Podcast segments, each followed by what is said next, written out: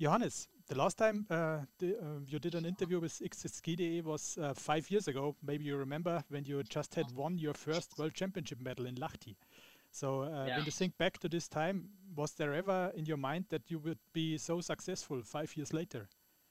Uh, no, for sure not. I think the dream has always to become the best possible skier that I can be, and like for sure, after Lahti, I thought that okay, I can definitely be able to fight for podiums, and I will do everything I can in my power to to fight for for a World Cup victory. But that I was supposed to sit here with that many now and have had the opportunity to do all the things I have done the last five years. It's definitely something that I haven't expected at all. Yeah. You, you just came back from the roller ski World Cup in the Telemark region with two victories. Um, are you satisfied with your shape at this time of the year?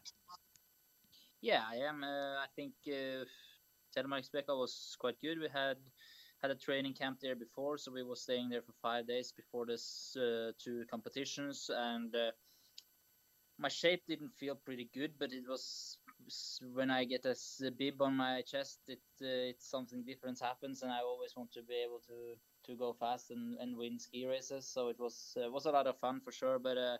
I've been quite tired now after a lot of things happening last week and also this weekend. So it shall be good now to be able to come home for some days. I've been on the road for two and a half weeks now. So, but uh, still, it's um, it was a lot of fun racing, and uh, for sure, roller skiing World Cup isn't something I have been putting a lot of energy into. But it it was a lot of fun though.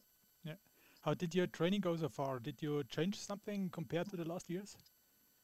Yeah, I've been training a lot. Uh, so since we started up first of May, I have been training quite a lot, and I had had a very good uh, progression into into my training. So now I, the plan is to to stay home for for some weeks now before I will take one week vacation, and then the plan is to to do more higher altitude training in the end of uh, August and in um, and in October. So so the plan is to to train a lot now and really looking forward for the next uh, upcoming weeks with uh, a lot of longer training trips like yeah five five hour stays like more of more of those ones Yeah, yeah.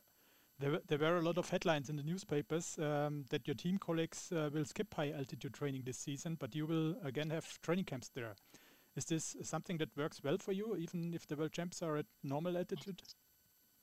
Yeah i think the reason why i'm choosing to go to the higher altitude is because i think uh, my perspective now is to go more of yeah i have the goal in 2025 with the world championship in in Trondheim, which is definitely one of the main goals for the for the upcoming years and probably the whole career, I would say. But um, so I want to test the higher altitude as best as I can to be able to see if I can be one percentage uh, better and to have uh, a little bit more of um, uh, more of uh, good uh, re- results also in the distance races. So so that's the plan and the reason why I want to do it. And I also want to do it now because I want to see if I can optimize things all the way until 25. So that's the that's the reason why I'm doing it.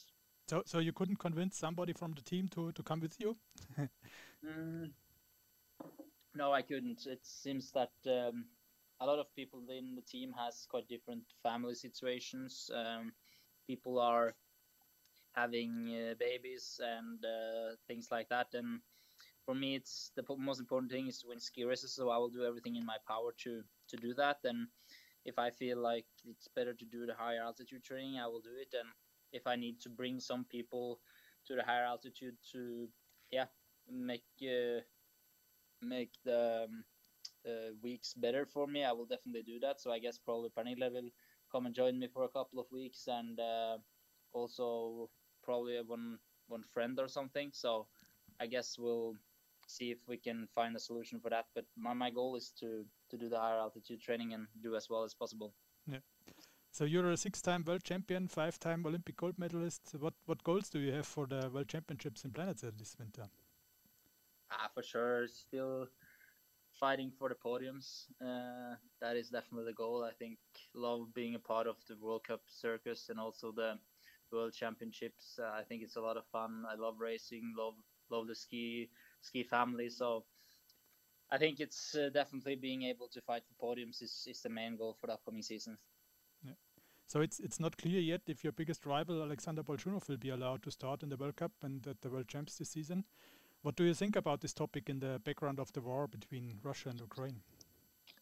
I must say that I think uh, I have had a quite clear mind when I when it all started in March there, and I will say that uh, definitely I think um, uh, when a country are attacking me in another country, I, I still think that if some of the people from from Ukraine cannot join the World Cup because they are being in Ukraine defending their own country, I think it's definitely wrong to have other a nation attacking that country being on the starting line. So so that that is and that is in general in all sports, I guess, with the, with the situation we are in right now. So I, I don't think that it's right at all. But um, we'll see what FIS managed to do. But uh, I think I have a quite clear uh, uh, vision about what I or a view about what I think is is the right decision.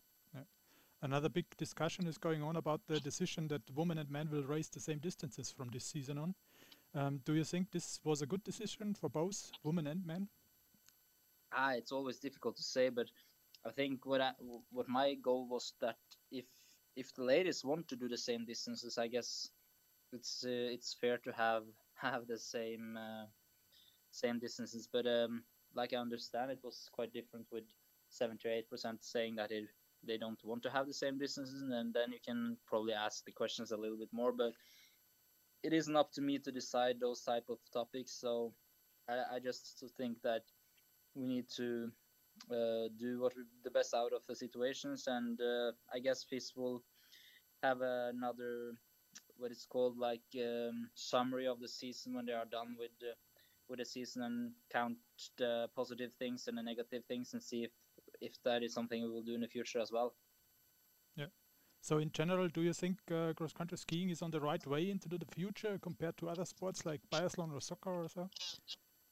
uh, it's always difficult to say, but I hope that we definitely should try to be more. I think the international part is is important, and I think that we definitely have something to learn from other sports. Uh, that is something I also think we should be very into, like um, trying to see if there are some parts that we can improve. And um, yeah, I definitely think that we should look a little bit more to into cycling and sports like that because I think that they are they're doing a really well job. But um, yeah, it, it will be interesting to see. They have done some changes now with the distances and also the World Cup point systems, which I think can be interesting to see if that will work. But um, yeah, we will just need to time will show actually. So, but um, I will do everything I can to to promote the sport as good as I can and also to be as be a big part of it because I will do everything I can as well to to be on every World Cup stages to be able to to show our product as good as possible. That's that's good to hear, and uh, yeah, good luck for the coming season, and uh, thank you for the interview. Thank you very much.